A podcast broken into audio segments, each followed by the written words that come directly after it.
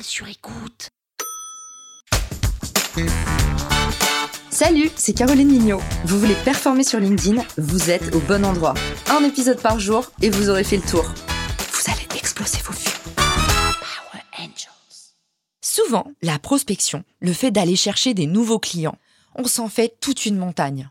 Alors qu'en fait, c'est tout simplement de la communication entre individus. Et rien de plus simple, puisque vous avez directement la solution aux besoins de quelqu'un. Il vous suffit donc d'identifier quelle personne ressent ce besoin pour venir tout simplement lui proposer un pansement. Quand on regarde l'exercice comme ça, ça paraît tout de suite plus facile et moins complexant. Alors, pour amorcer ces 5 conseils que je vais vous donner pour améliorer votre prospection sans y penser, souvenez-vous toujours que vous êtes quelqu'un qui proposait un pansement.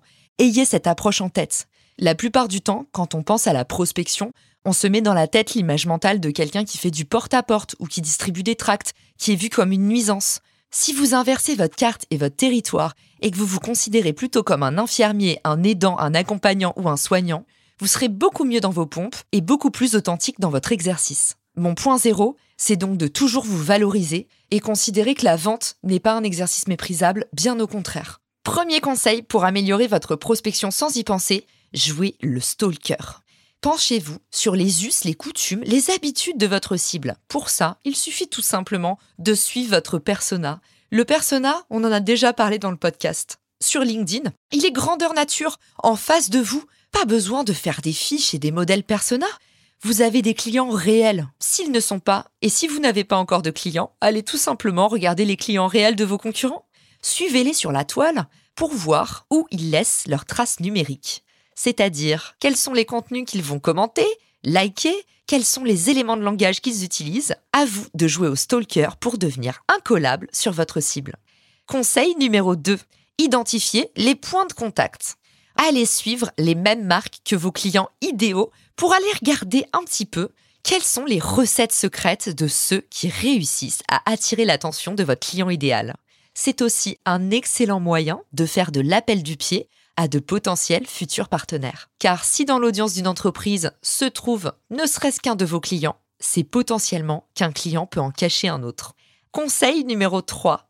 Ne pas formuler d'attente immédiate. Pour moi, dans votre exercice de vente, n'arrivez jamais la fleur au fusil en tentant de mettre le pied dans la porte ou de vendre à tout prix au premier encart. Un peu comme dans la séduction, commencez par offrir votre soutien apporter de l'accompagnement et de l'aide sans rien demander en retour. C'est aussi une façon hyper maline de mieux comprendre ce que votre client a dans la tête. Finalement, pourquoi lui pousser une solution qu'il n'a pas demandé? Peut-être que vous allez en apprendre davantage en vous intéressant vraiment à ces problématiques. La plupart des grandes entreprises ont commencé à côté de la plaque et ont progressivement pivoté pour venir combler le besoin précis de leur client idéal. Alors, ouvrez grand vos œillères et pratiquez l'écoute active avec vos clients.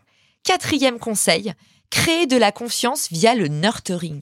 Oh, ce mot marketing fait un peu peur. Pourtant, il n'y a rien qui crée plus de réassurance et de confiance que le nurturing.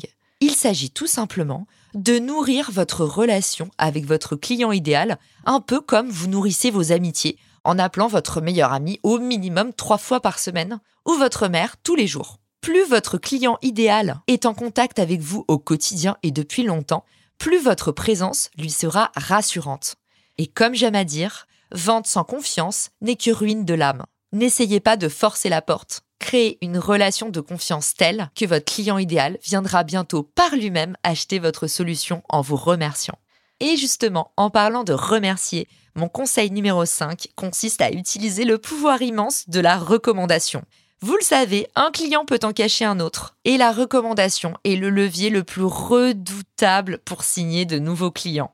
Alors n'hésitez pas à recueillir des témoignages de la part de vos clients ou à utiliser mon application gratuite Refer pour demander à vos clients des mises en relation avec vos futurs clients. Si vous mettez en application immédiatement ces 5 conseils, je peux vous garantir un effet immédiat à la fois sur vos ventes, mais aussi sur votre jauge de bonheur. Vous m'en direz des nouvelles.